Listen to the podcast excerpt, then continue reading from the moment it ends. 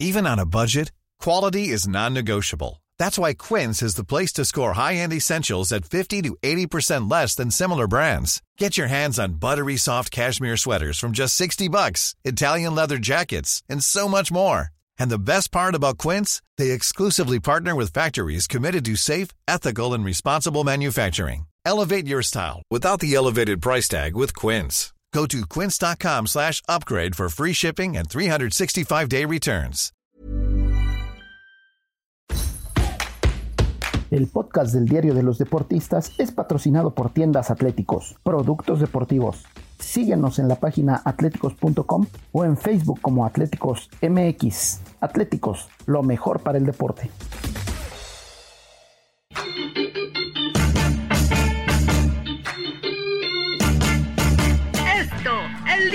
Los deportistas.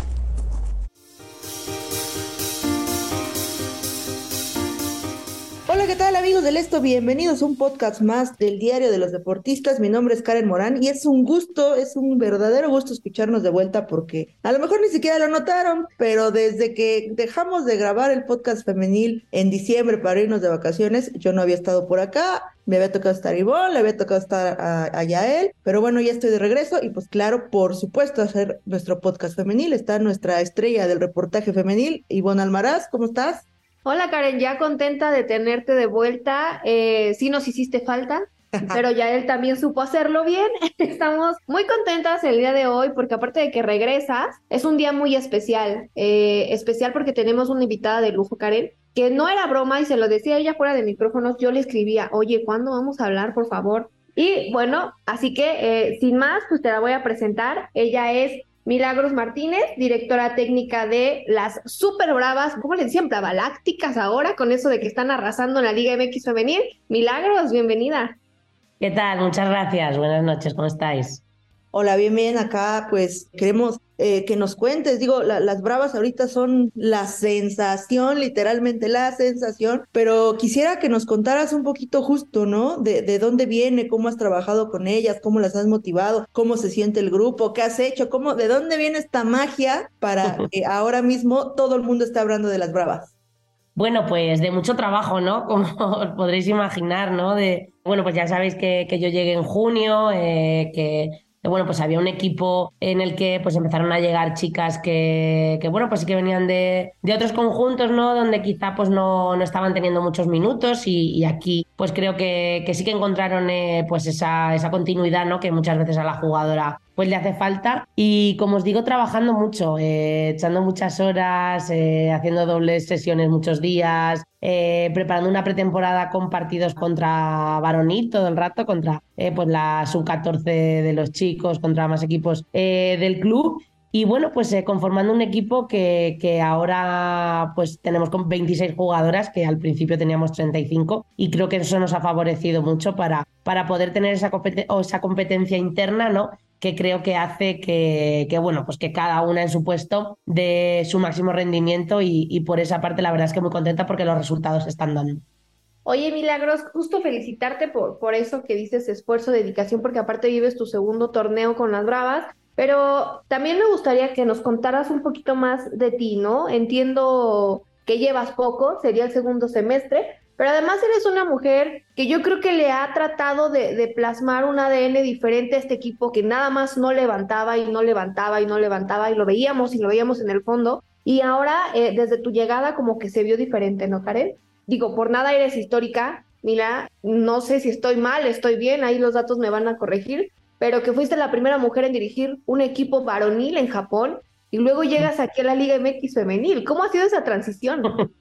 Bueno, pues eh, yo empecé en el, en el, fútbol femenil en España, entrené en segunda división una temporada, conseguimos ascender al equipo a primera división. Ayer es muy complicado ascender en el formato en el que estaba antiguamente. Éramos 92 equipos y solo había dos plazas para, para conseguir ascender y después de, muchos años intentándolo, incluso yo como jugadora e intentándolo, pues una vez que, que agarro el equipo, pues lo, lo, conseguimos ascender a primera división y mantenerlo tres años, ¿no? Entonces, bueno, mi entrenar el, el fútbol femenil la verdad es que es algo que, que, es donde más experiencia tengo, ¿no? Aunque sí que es cierto, como tú dices, que luego salió la oportunidad de ir a Japón, de entrenar un equipo varonil allí, un país que es totalmente diferente a España, totalmente diferente a México, por cultura, por cultura futbolística, por todo. Y bueno, pues una experiencia que te hace crecer, ¿no? Eh, yo soy muy respetuosa con, con el ADN o con eh, la cultura futbolística de cada país, ¿no? Intento siempre que llego, pues no, como digo yo, no, no ser un, un elefante en una cacharrería, ¿no? Ir rompiendo todo, sino ver lo que funciona, ver dónde puedo eh, pues poner mi granito de arena, ver dónde, dónde creo que puedo aportar más. Y un poquito cuando yo llegué aquí a Juárez,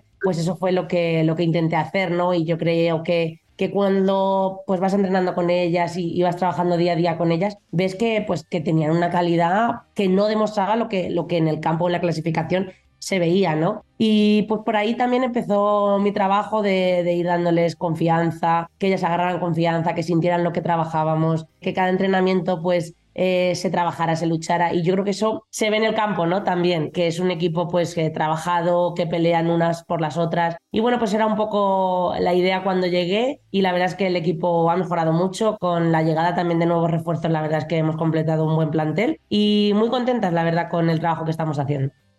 Oye, Mila, justo ahorita que dices mucho trabajo, mucho esfuerzo, mucho conjunto, mucho grupo, ¿cómo convences a un grupo de jugadoras que históricamente están es que suena muy feo, pero están acostumbradas a la derrota, están acostumbradas al fracaso, están acostumbradas a estar en la parte baja de la tabla. ¿Cómo convences a un grupo de jugadoras que viene de, esa, de ese historial para que ahora sean justo ellas las que dicen, es que si podemos, es que si ganamos, es que si sabemos, es que sí somos un equipo? ¿Y cómo ha sido este proceso?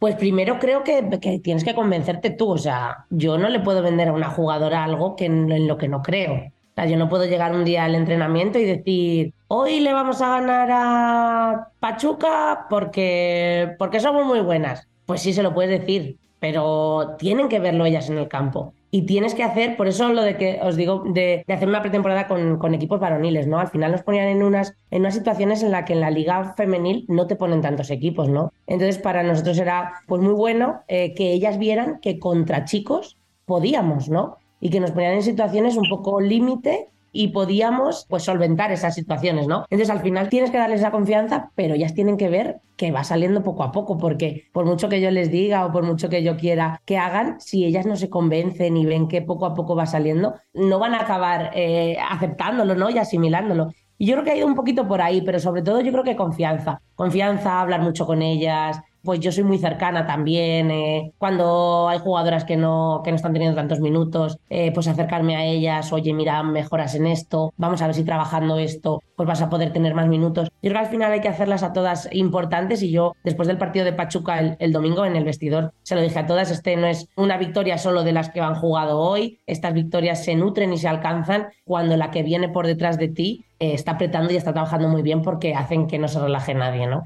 Y yo creo que es una de las de las cosas que mejor estamos haciendo ahora mismo. Claro, oye, y también preguntarte, Mila, justo tocaste ese tema de, acercarte a las jugadoras, pero me gustaría saber, o si nos puedes compartir por ahí, cómo encontraste a este equipo cuando llegaste, porque es un trabajo de, sí, un torneo y empezando este, pero ya se está viendo un cambio, ¿no? ¿Qué fue lo más difícil a lo que te enfrentaste cuando llegaste a Ciudad Juárez y dijiste, ok, esto es lo que tengo, esto es lo que vamos a hacer?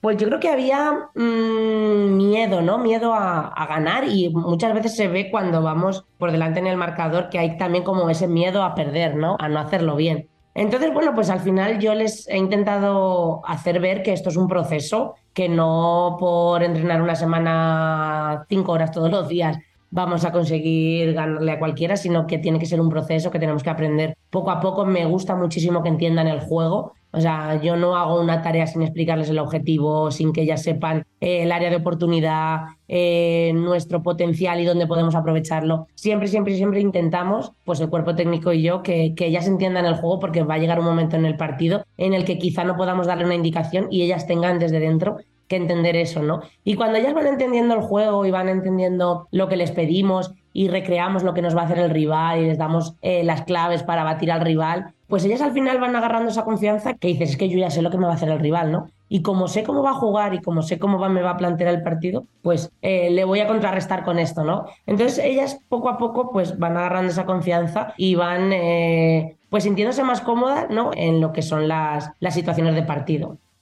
Yo te quiero sacar un poquito de la cancha porque hace rato decías algo muy importante. Has estado en Japón, obviamente en España, eres de allá, y has estado en México. Hablando fuera del terreno de juego, más allá del proyecto deportivo que te estás encargando, ¿qué ha sido lo más complicado de nuestro país? No sé, la comida, la idiosincrasia, la ciudad, no sé, ¿qué te ha costado trabajo en nuestro país? Pues mira, yo la verdad es que hubo un momento en el que no, o sea, no quería venir a México. Eh, porque pues veías pues, las noticias que salían de la ciudad y así, la verdad es que te da un poco de, un poco de, reparo, ¿no? Porque además yo viniendo de, de, Japón, que es un país en el que pues apenas pasa nada, y, y en España pues también es la ciudad donde yo vivo es bastante tranquila, me da un poco de miedo, la verdad. Pero luego una vez que llego aquí, eh, quitando el picante, las primeras semanas yo probaba muy poquito porque soy como muy prudente para eso. Como digo, yo soy muy mala enferma, no me quiero nunca enfermar porque lo paso fatal y encima aquí no tengo quien, quien me cuide. Pero el picante sí, las primeras semanas lo pasé mal y, y me costó un poquito. Pero bueno, ya me voy adaptando, ya como jalapeños, o sea que, que voy por ahí avanzando poco a poco. Pero es cierto que me adapto muy bien, me adapto muy bien a todo, me da una ilusión tremenda empezar proyectos nuevos, conocer otro país, conocer gente. La verdad es que la gente me ha tratado maravillosamente bien desde que llegué. No solo aquí en, en el club, sino en toda la ciudad.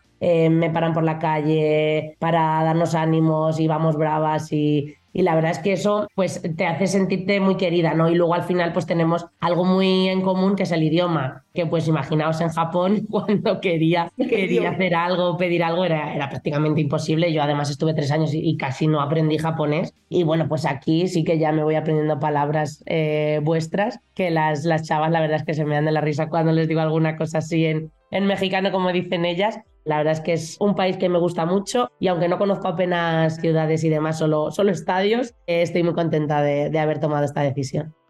Oye, Emily, que dijiste eso de las palabras, ¿cuál es la que más te llamó la atención que dicen ahí en el entreno y podrías decir, mmm, llegué y les dije esto a las chavas?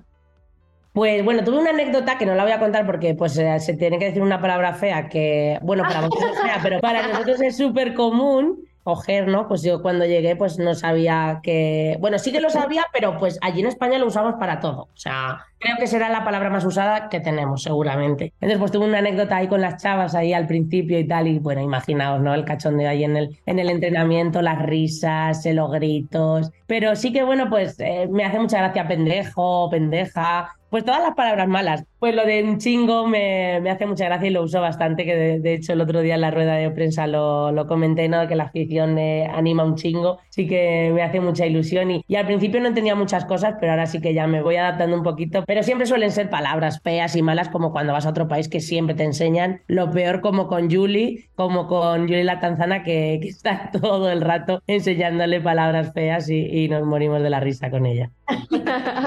Esas son las primeras que tienen que aprender cuando llegan. Vaya, vaya que sí. Además es que eh, no falla, ¿eh? País al que vas, país que te enseñan las, las palabras. Sí, porque, aparte el chingo tiene un montón de, opciones, este, buenas y malas para, para utilizarlas, y es una palabra bastante, bastante versátil. Claro. Oye, Mila, y también preguntarte, obviamente, ¿por qué la Liga MX femenil? Y te pregunto en específico porque creo, y no me vas a dejar mentir, unos dicen invasión, yo digo que está bueno que nos volteen a ver los de España, pero dicen que hay invasión española en la Liga MX femenil, porque ya tenemos bastantes de allá, ¿no?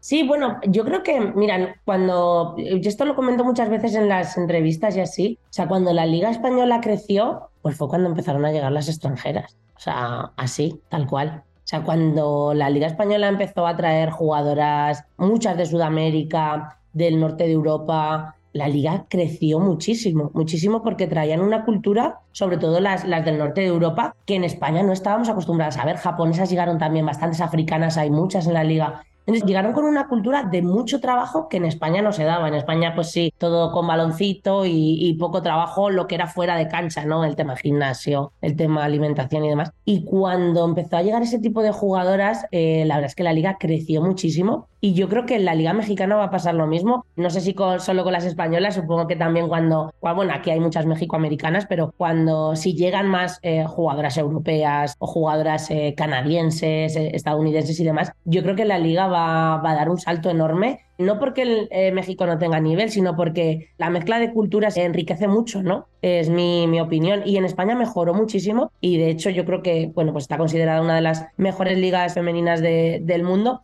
pero es por eso, ¿no? Es raro que, o sea, casi todos los equipos tienen 8 o 10 extranjeras y no hay ningún problema.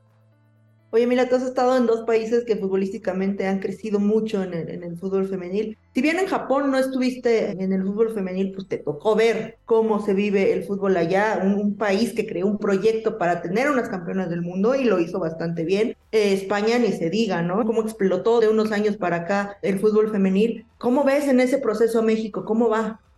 Pues mira, lo veo bien. Eh, sí que es cierto que se me hace un poco, o sea, raro, mm, sin tener ahí raro como una palabra así de menosprecio ni nada de esto, que por ejemplo, pues en España hay cinco divisiones ahora mismo, primera división, segunda división, eh, primera nacional, segunda nacional, o sea, hay muchísimas divisiones, muchísimos equipos y aquí pues hay muy pocos equipos eh, en realidad, ¿no? porque después de las 18 pues ya llega a primera división, pero México tiene millones y millones de habitantes, entonces en España que, que tiene solo 45 millones de habitantes, tiene muchísimas chicas jugando, federadas, eh, profesionales ya, entonces se me hace un poco raro no tener en un país mucho más grande y con una cultura futbolística yo creo también como muy importante, porque aquí pues adoráis el fútbol, o sea, en España nos gusta, pero aquí lo vuestro es ya una cosa fuera de lo normal, ¿no? O sea, es una pasión increíble entonces se me hace un poco raro ¿no? que no haya una estructura diferente para que muchas más niñas o muchas más eh, mujeres pues puedan estar desempeñando eh, pues esa labor ¿no? de, intentar hacer pues eh, una liga mucho más potente o que las niñas lleven un proceso de trabajo pues desde más pequeñitas porque en España pues ya te digo yo que todos, todos, todos los equipos tienen niñas desde los 5 y 6 años ya enseñándolas con una metodología clara de trabajo.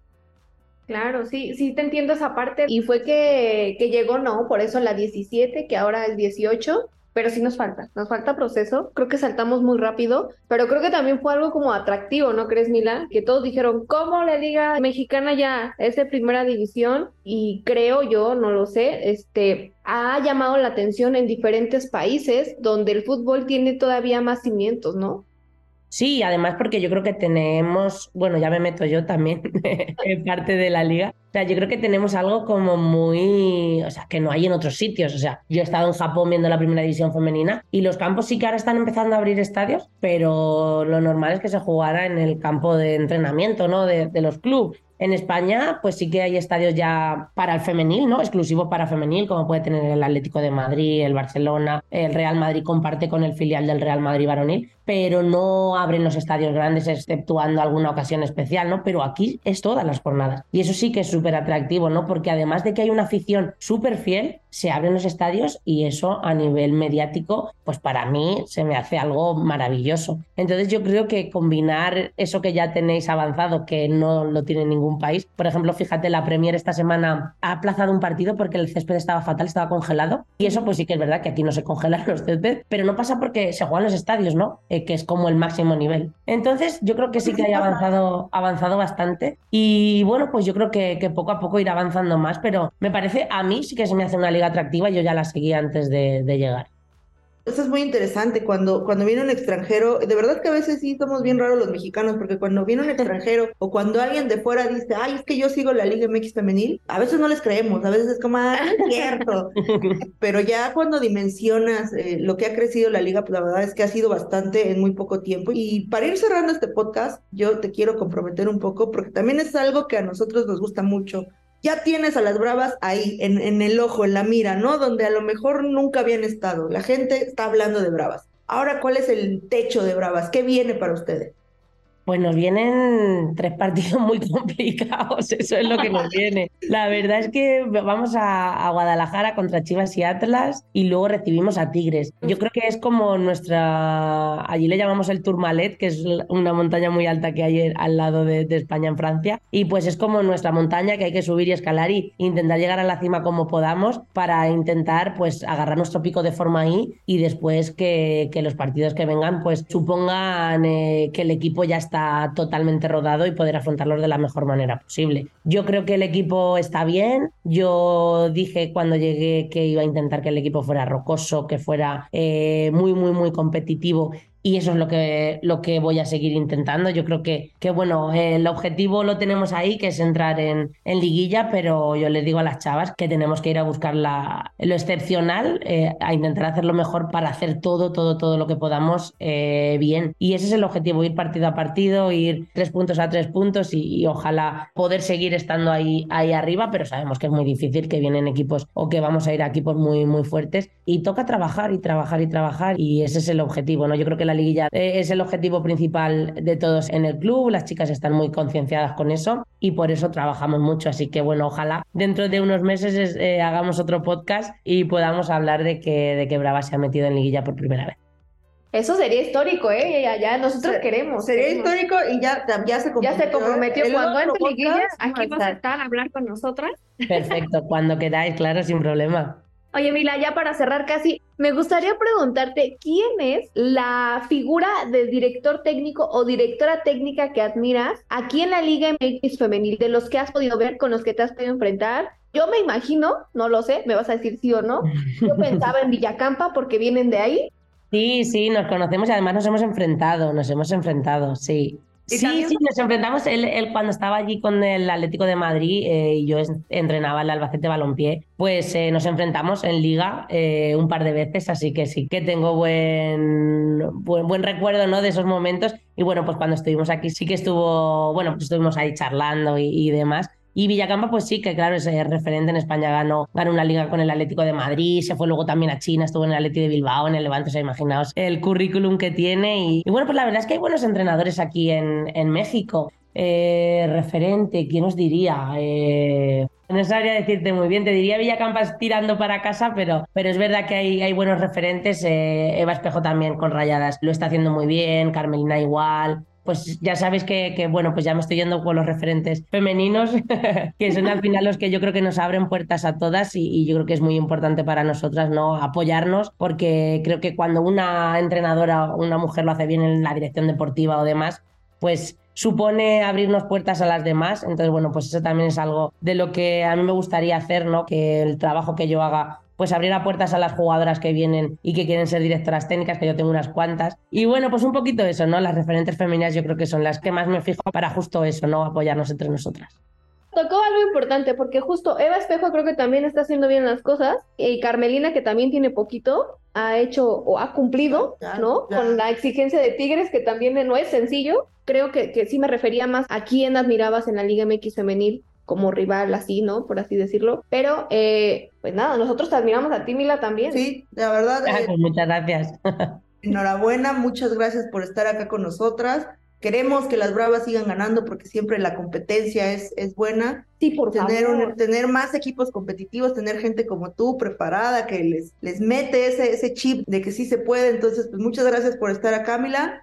No, Mila, no te vayas. Prométenos que vamos a tener más de esos, de eso, porque sí dijiste, Karen, necesitamos más equipos. Por eso la gente está emocionada, porque era muy repetitivo Sí, sí. ver a los mismos. Y ahora tener a las bravas, no, no las quites de ahí, Mila, por favor.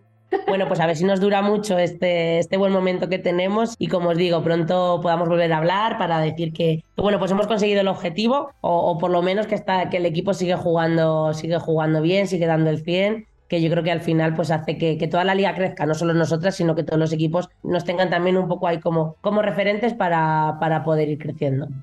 Pues muchas gracias, Mila, gracias por acompañarnos. Y ustedes, escuchas del esto, les agradecemos su tiempo. Recuerden que pueden escuchar este y otros podcasts a través de todas nuestras plataformas, Google Podcasts, Spotify, Deezer, en fin, escúchenos a todos. Y agradecemos también la producción de Hanani Araujo y de Natalia Castañeda. Muchas gracias, hasta luego.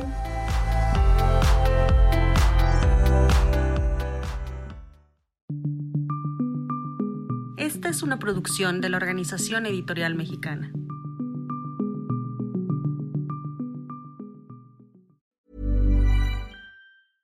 How would you like to look five years younger? In a clinical study, people that had volume added with Juvederm Voluma XC in the cheeks perceived themselves as looking five years younger at six months after treatment. Look younger, feel like you. Add volume for lift and contour in the cheeks with Juvederm Voluma XC. Reverse signs of aging by adding volume to smooth laugh lines with Juvederm Volure XC. For important safety information and to find a licensed specialist, visit juvederm.com. That's J U V E D E R M.com. Not for people with severe allergic reactions, allergies to lidocaine, or the proteins used in Juvederm. Common side effects include injection site redness, swelling, pain, tenderness, firmness, lumps, bumps, bruising, discoloration, or itching. There's a risk of unintentional injection into a blood vessel, which can cause vision abnormalities, blindness, stroke, temporary scabs, or scarring. Talk to a licensed specialist to find out if it's right for you.